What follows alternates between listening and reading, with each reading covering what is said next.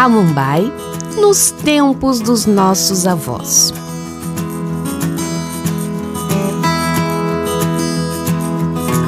Matas com árvores imensas, campos de cerrado.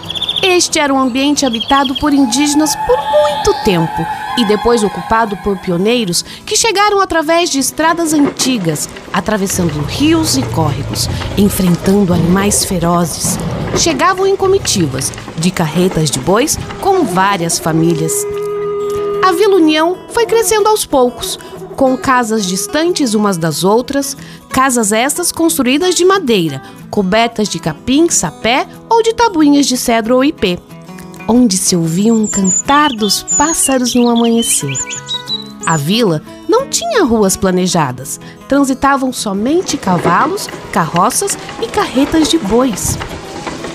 Transportando os produtos das roças, seja o arroz, milho e até erva mate, nas chácaras e fazendas produziam do açúcar e café, até o fumo que vendiam para outras cidades. Os primeiros moradores, para construírem suas casas, seus móveis e até as carretas de boi, usavam ferramentas para derrubar as árvores das matas e outras diferentes para cortar as tábuas e vigas. Era o traçador e o serrotão. Para usarem as ferramentas, precisavam de duas pessoas, uma de cada lado. Para trazer as toras dos matos, usavam uma carreta de boi que era usada só para este fim. Era uma alça-prima. Quando a casa era coberta de tabuinha, cortavam as árvores em pequenas toras, de até 50 centímetros, e depois, com uma cunha de ferro, eram lascadas as tabuinhas. Os móveis eram rústicos, porém bonitos. Mesas, cadeiras, camas e guarda-louça eram os móveis básicos das casas. Usavam ferramentas como a plaina, a enxó, a puá e até uma ferramenta com nome de menino, Guilherme. Para os móveis, usavam o cedro. Para tirar madeira para construir as casas, usavam peroba rosa ou canafístula.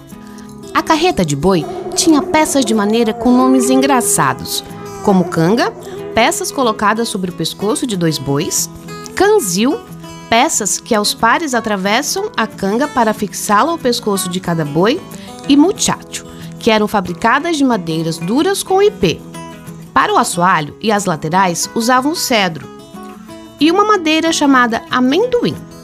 Assim, era o beneficiamento da madeira, até quando a primeira serraria foi instalada em Amumbai, conhecida por Serraria do Japonês, pois o proprietário era o senhor Antônio Fujiwara. Madeira para serrar tinha à vontade, pois haviam grandes matas próximas ao novo município, que foi chamado de Amumbai.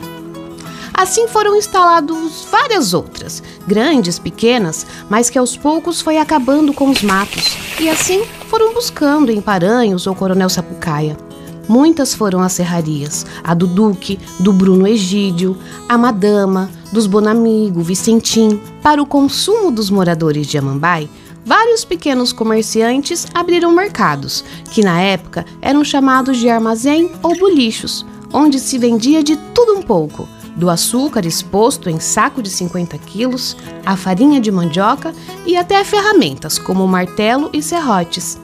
Havia na cidade Casa Machadinho, Casa Açu Mato Grosso, Casa Pinto Costa, Casa Mumbai, a do Atílio Bataclim e até a Casa para Todos.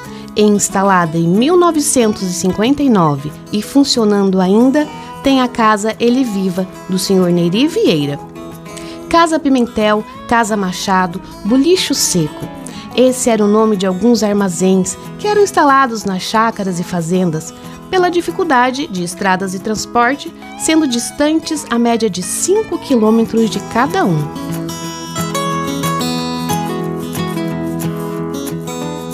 Este projeto foi contemplado com recursos da Lei de Emergência Cultural Aldir Blanc, através de editais executados pela Fundação de Cultura do Estado de Mato Grosso do Sul, com apoio do Governo Federal, Ministério do Turismo, Secretaria Especial da Cultura, Fundo Nacional de Cultura e apoio da Rádio Auxiliadora FM.